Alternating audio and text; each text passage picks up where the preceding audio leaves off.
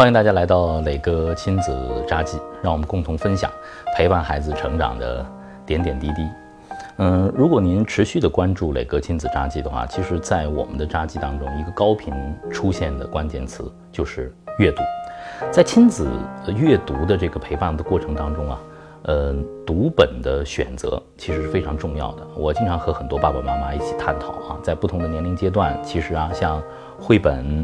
故事书、一些儿童的诗歌，哎，都是亲子阅读当中最好的题材。但今天我想和大家分享的是我在陪伴朗月阅读当中的一本大书，它是我的藏书里头最大、最重的一本书。但是这本书给我们的亲子阅读啊带来了太多的呃乐趣了。这本书也推荐给大家，是台湾版的。世界艺术博物馆这本书印刷精美，体量惊人，而且呢非常的厚重。它有多大？有这么大，有这么大，有这么厚。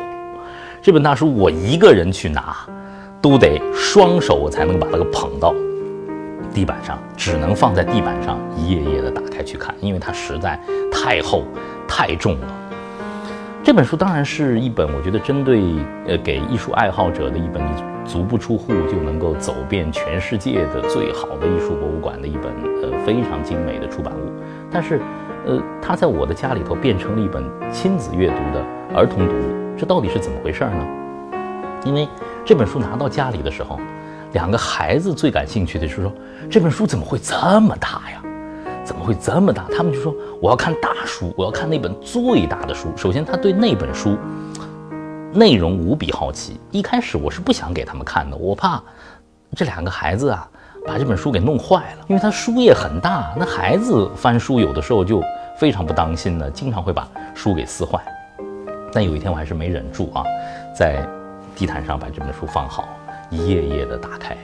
这本书从西班牙岩洞里的人类留下的第一个掌印。公牛一直到两河文明、古埃及文明，呃，中国文明、古日本的很多的呃艺术品，到东南亚的艺术品，一直到古希腊，古希腊的璀璨的雕塑、陶器，然后是非常非常庞大、浩如烟海的宗教绘画，然后呢，到了中世纪，到了文艺复兴，文艺复兴之后，渐渐的进入到了。古典主义，古典主义过渡到了印象派，印象派渐渐的又发育成为了野兽派，现代的立体的主义，然后进入到现当代艺术的阶段。这本书全部囊括了。我觉得，如果说一个爱艺术爱好者看起来的话，就好像是，呃，老鼠掉到了米缸里。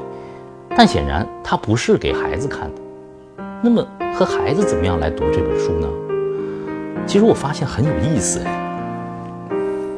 孩子的世界，并没有艺术史，孩子的世界只有色彩，只有形象。发现，在所有的这些所谓的艺术精品和人类的最璀璨的创造当中，他们最感兴趣的还是那些他们最熟悉的。他们要找到有没有小动物，他要在文物里找到有没有小动物，这好玩。还有要找到人本身。看来看去，他们最多停留的居然是古希腊和文艺复兴。这让我非常非常的惊讶。古希腊有太多的雕塑，在这些雕塑里头，他可以看到男孩、女孩，可以看到胖的人、瘦的人。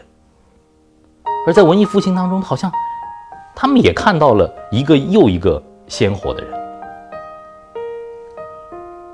莱昂纳多·达芬奇、米开朗基罗，米开朗基罗是孩子们说的最多的。他说：“我要看大卫，呃，大卫是个帅哥。”这些他们渐渐的都能够获得这些审美。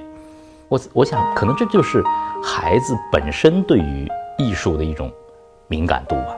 他们肯定不知道，文艺复兴其实是回归到了希腊的传统，是从神性到了人性。孩子肯定不会知道这些的。但是孩子最敏锐地把握住了，哦，希腊的雕塑好有意思啊，一个个雕的都很像啊，有的还缺胳膊少腿的。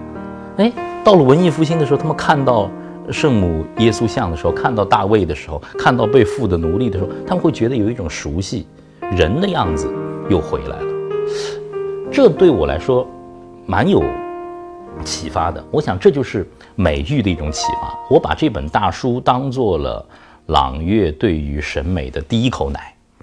我希望他们睁眼看到的都是最好的色彩，都是在人类历史过程当中经过丰厚积累的一些、经过时间沉淀的艺术的精品。这就是为什么我们要带孩子去博物馆的理由。第一口奶非常非常的重要，让我们爱上艺术吧。在艺术当中，爱美和有爱，我觉得是我们给孩子通过艺术给他们的最好的一份礼物。在这本大书的阅读当中，我们还在呃过程当中啊，呃，他们有的时候也会不小心把它撕破，嗯，我会有一点生气。但是我想把这本书传给朗月，甚至朗月长大了，他们当妈妈的时候，也能陪伴他们的孩子，一起来共赏这些人类的文明。好了。我们下次磊哥亲子札记，接着聊。